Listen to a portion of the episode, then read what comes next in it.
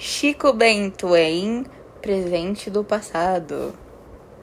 Seu pai já chega da roça pro almoço. Busca uma cenoura, Chico. Claro, mãe. Hehe, fartura. Cada enxada um legume. e com esta meia dúzia de seis, tá mais que bom. É só juntar, levar pro panelão.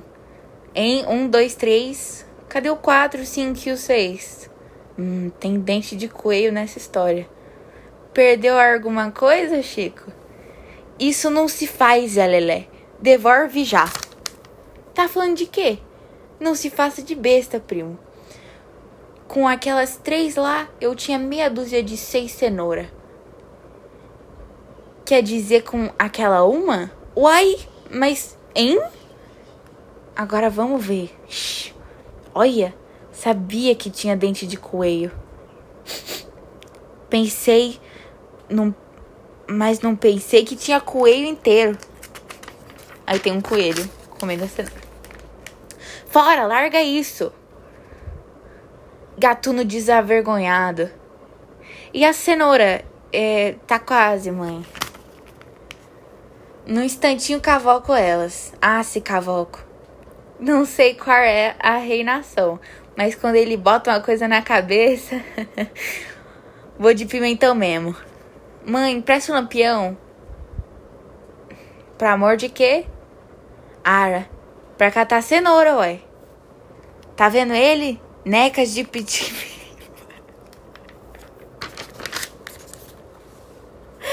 que lugar é esse? Hum, não sei não. Essa casa foi construída pelo meu bisavô soldado. Olha o orelhudo. Cerca, cerca. Cisca fedeu. Mas largou uma coisa aqui. Uau, uma moeda das antigas. Sabe o que significa? Hum, que o coelho é honesto e que paga a cenoura? Não, anta. Significa que de onde veio essa deve de ter mais. Tem um tesouro enterrado em algum lugar por aqui. Mas olha, as pegadas do coelho vão levar até o tesouro. Bem pensado. Ahá, a toca.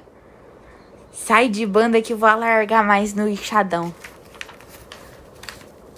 vergonha. Ah, vixe. Será que tem rato no porão? Nhec, nhec, nhec. tem outro buraco perto dessa viga. Dá cá, enxada. Mas será o Benedito? O chão tá tremendo. Ah, tô morto de fome, mulher. Agora deixa comigo. Eles estão quebrando um pau. Barulho de sino. Sabe o que significa? Tem uma igreja enterrada aí não, goiabão. Tem coisa de ferro, deve de ser o cofre. O tesouro. Estranho, ouvi um badalo, mas não é a hora da cheia ainda.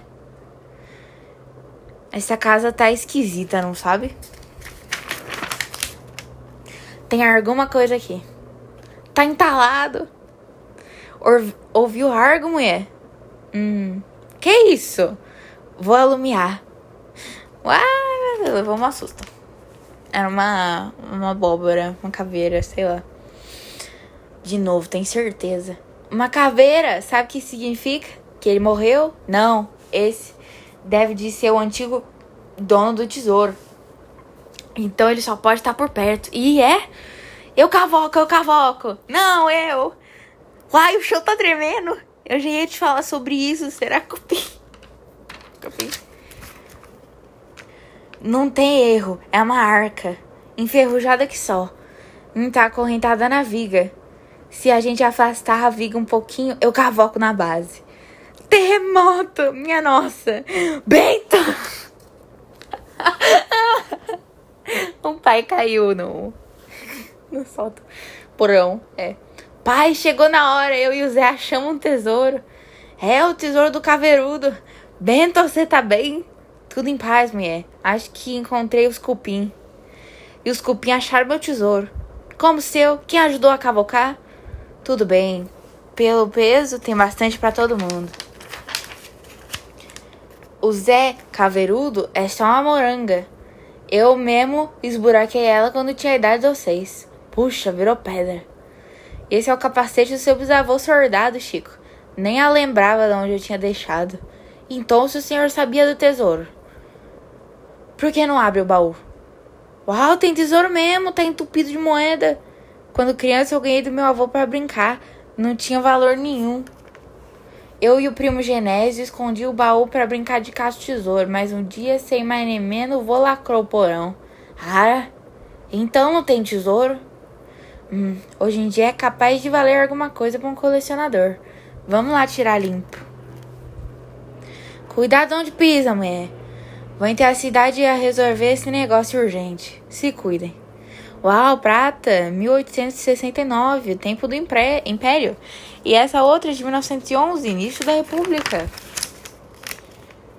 Até que faturamos uma graninha. E como é que vai ser a divisão?